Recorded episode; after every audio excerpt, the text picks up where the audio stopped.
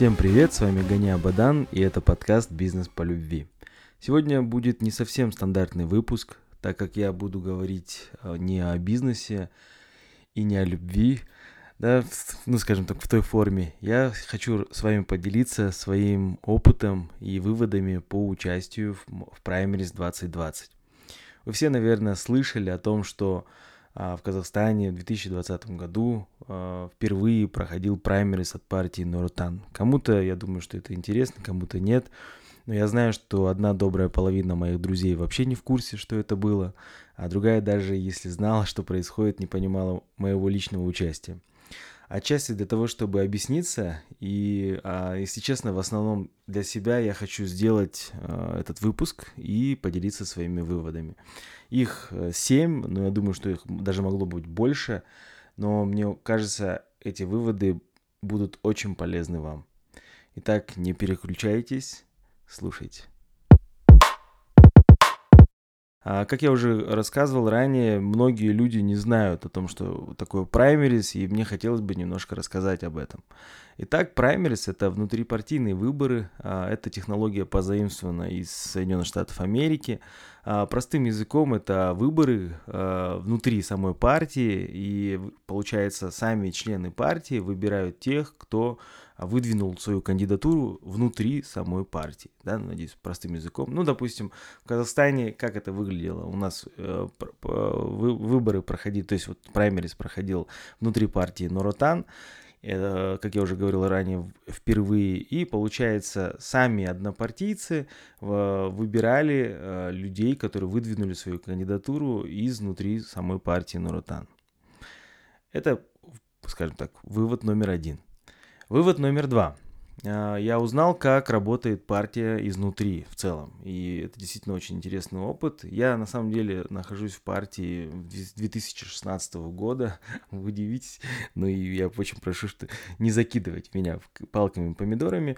Отчасти как раз-таки по причине того, что я очень любознательный. И мне вообще в целом было интересно, как это все происходит. И я считаю себя большим патриотом. Я очень люблю нашу страну и родину.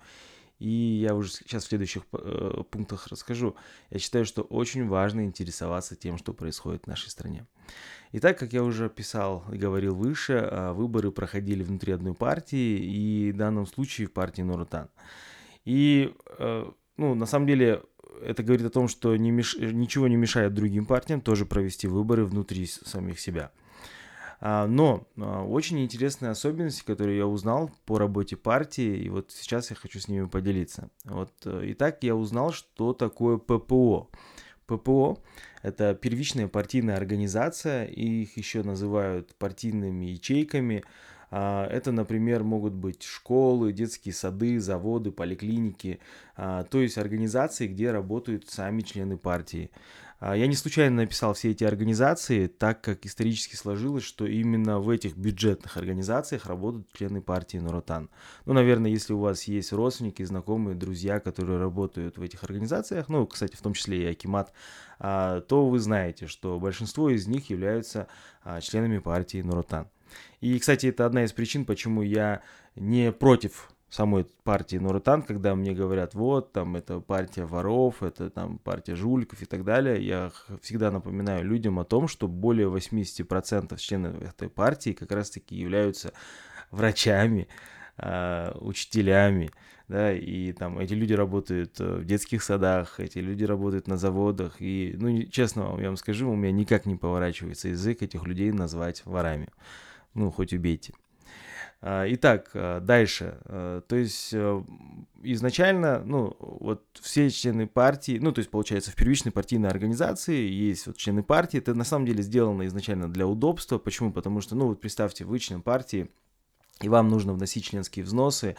И, ну, вот, кто платит коммунальные услуги сам лично, знает, э, это, ну, это такой вертяк, да, отнимает очень много времени. Вам нужно куда-то пойти, там, заплатить э, отчисления и так далее, да, вот членский взнос э, в партию и так далее. И вот э, специально для этого создана первичная партийная организация для удобства. Вот представьте, ну, там, не знаю, школа, больница, в ней работают более тысячи человек, И, в принципе, это очень удобно, когда есть обязательно, ну, допустим, в той же самой поликлинике есть э, бухгалтерия, и бухгалтерия уже вместо самих членов э, оплачивает вот эти членские взносы. В принципе, это очень удобно, да, то есть вы, допустим, врач, вы занимаетесь э, своими делами, и вместо вас вот, ну, то есть, получается, заплатили членские взносы, вы не отвлекаетесь от своих процессов. А также первичная партийная организация, она очень удобна для осуществления, допустим, выборов. Да, вот когда проходят выборы, большие выборы и так далее, тоже а, зачастую в, ставят вот эти, там, раньше ставили вот эти ящики избирательные, вот в самих, допустим, той же самой школе и больнице вы, наверное, видели, поставили, и те же самые учителя и врачи могут спуститься на первый этаж, да, и проголосовать. В принципе, это очень удобно, им никуда не надо уезжать, ездить и так далее. Итак, но я хочу сакцентировать ваше внимание немножко на другом моменте. У каждой первичной партийной организации есть руководитель, и зачастую этим руководителем становится сам руководитель организации. Допустим, это может быть директор школы, э, главврач э, или там директор завода и так далее. Вот это для меня было интересным открытием, я думаю, для вас тоже. Дальше. Пункт номер три. А, выигрывает тот, кто соберет максимальное количество голосов. Ну вот вы мне скажете, здесь все банально, но по условиям Primary 2020 можно было голосовать за неограниченное количество кандидатов. Что это значит? Допустим, а, я э, ну, принимаю участие в выборах вот в праймерис, и я мог проголосовать сразу за нескольких человек.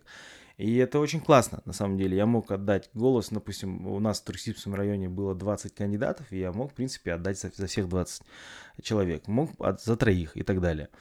А, но а, есть некий момент, смотрите, например, а, я участвовал от Тарксибского э, района э, города Алматы, и поэтому за меня могли голосовать только члены партии, еще раз, которые зарегистрированы в Турксибском районе.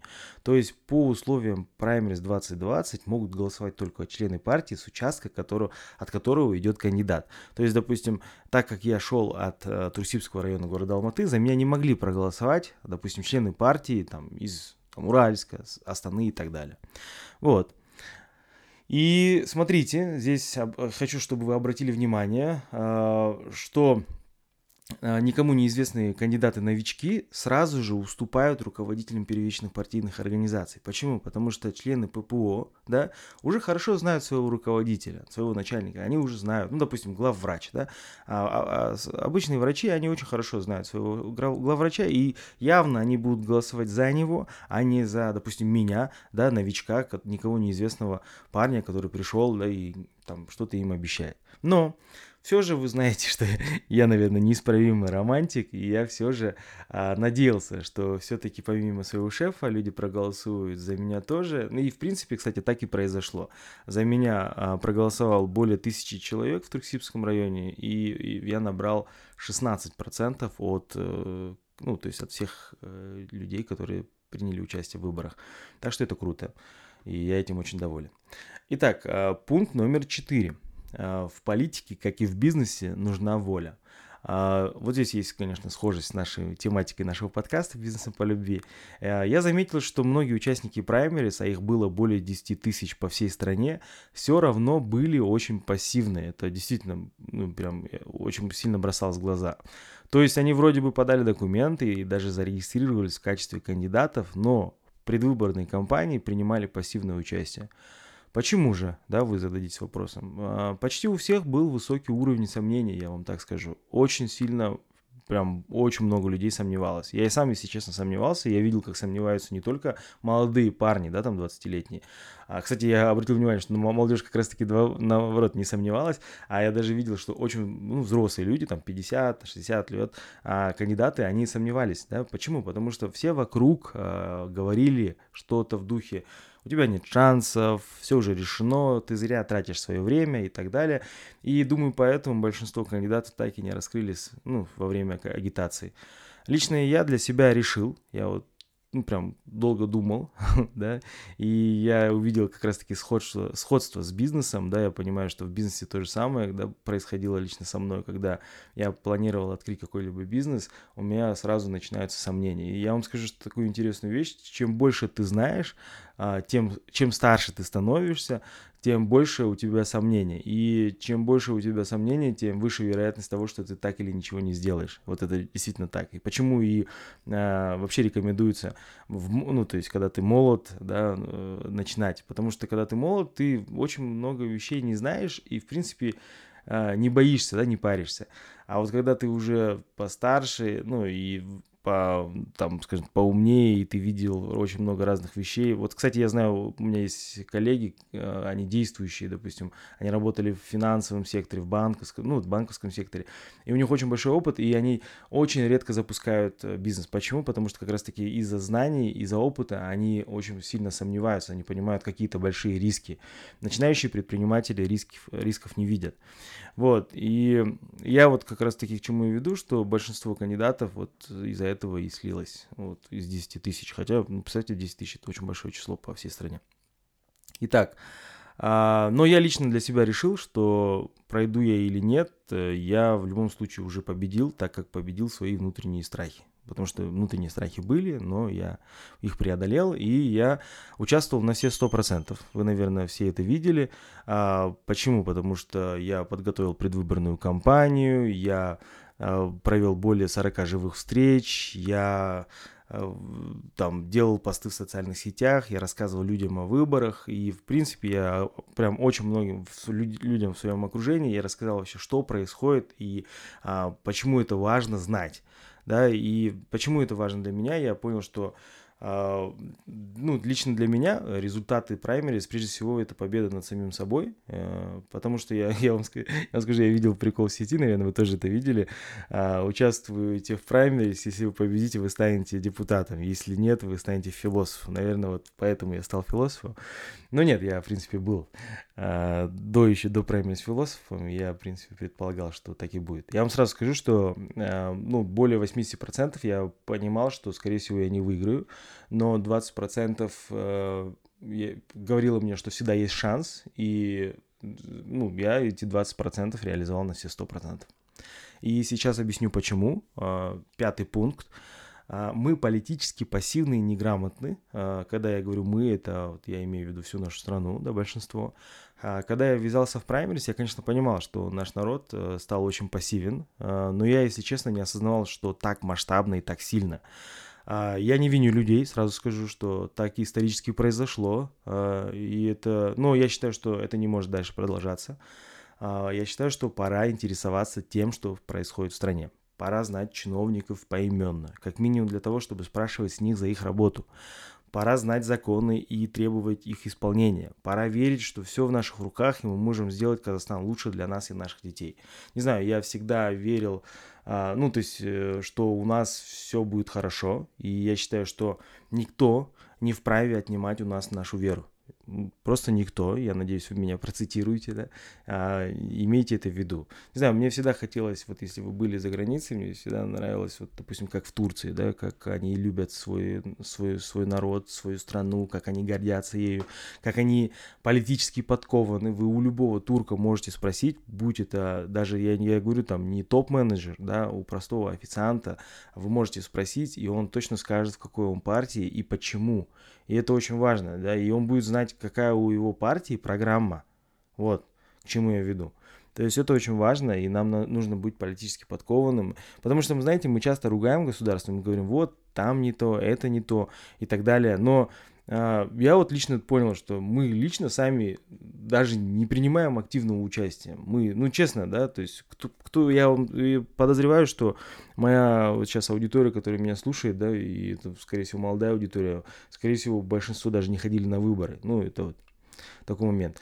И вот, и вот эти слова, типа, за нас все решили и так далее, а, знаете, это работает, когда действительно вы пошли, вот, э, ну, как, допустим, вот произошло в Беларуси, да, вы, наверное, знаете, а, люди поняли, что они, люди проголосовали, проголосовали не за своего президента, да, получается.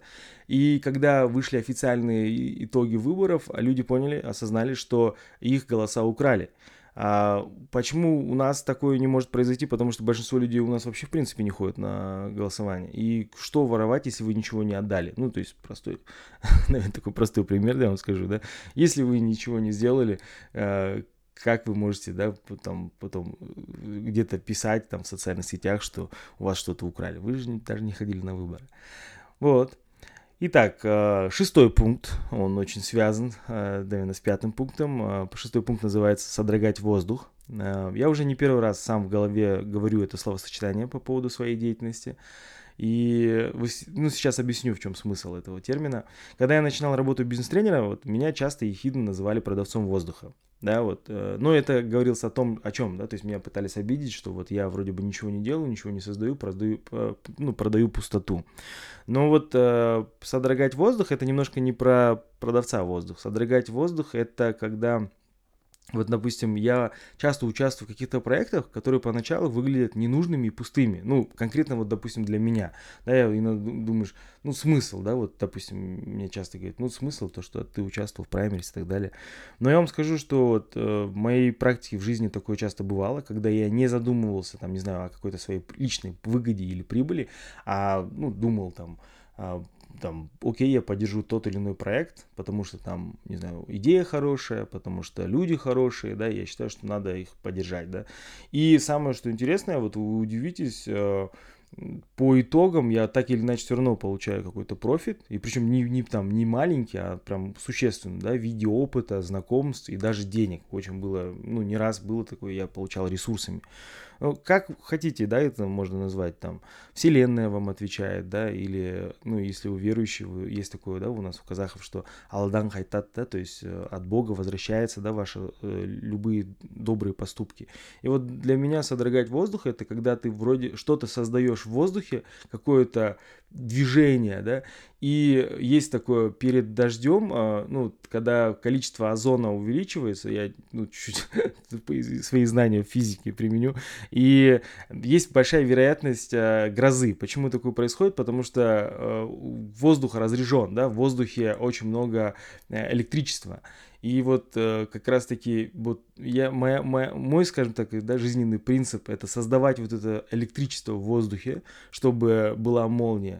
И вот, э, не знаю, вот всю мою если участие в, моей, в праймерис охарактеризовать, я создавал электричество в пустоте, да, чтобы так или иначе была молния. Вот так я красиво закончил шестой пункт. Хорошо, дальше. Седьмой пункт, да, и завершающий.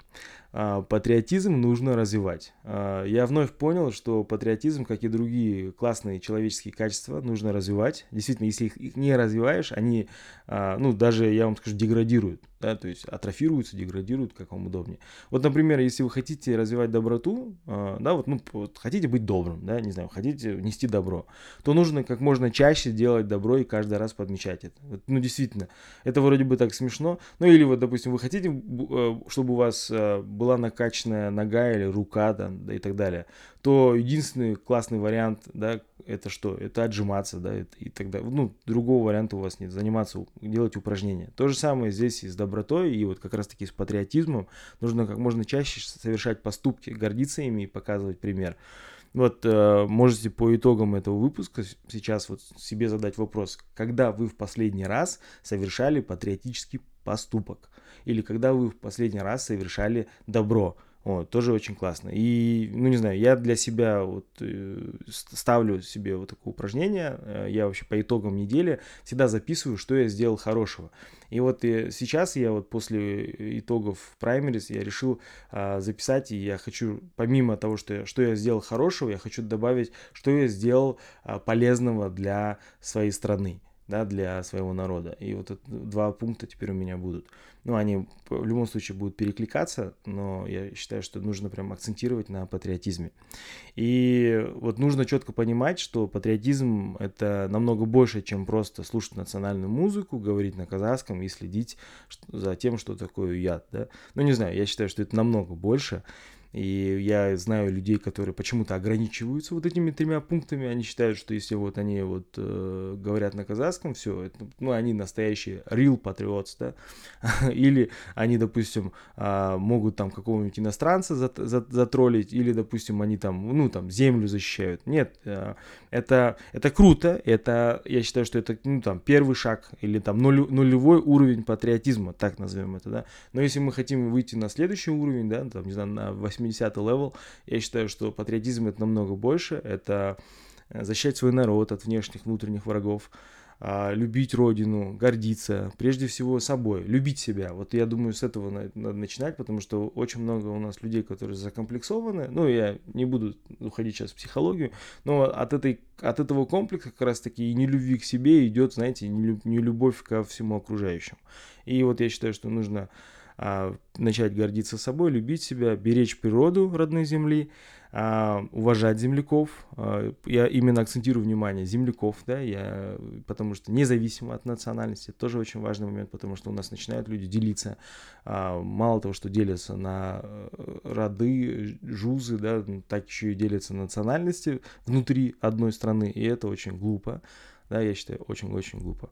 Вот. Так что, что еще, чем мне хочется закончить? Ну, надо нести добро и обязательно, конечно, приносить пользу стране. А, мы социальные существа, человек социальное существо, он, э, скажем так, не только существует для того, чтобы самому наесться, да, и хорошо жить, но и для того, чтобы приносить добро своему окружающему миру. Итак, это были 7 выводов по участию в праймерис от Гани Абадан. Спасибо за то, что вы прослушали этот выпуск. Надеюсь, он стал для вас очень полезным. Пишите комментарии, ставьте лайки. Буду признателен, если вы пройдете по ссылке, а, которая будет в описании к этому выпуску, и а, зайдете в мой телеграм-канал. Там можно как раз-таки оставить обратную связь для того, чтобы мой подкаст стал более качественным, интересным и, опять же таки, полезным. Всем спасибо, с вами был Гани Абадан, всем салам алейкум.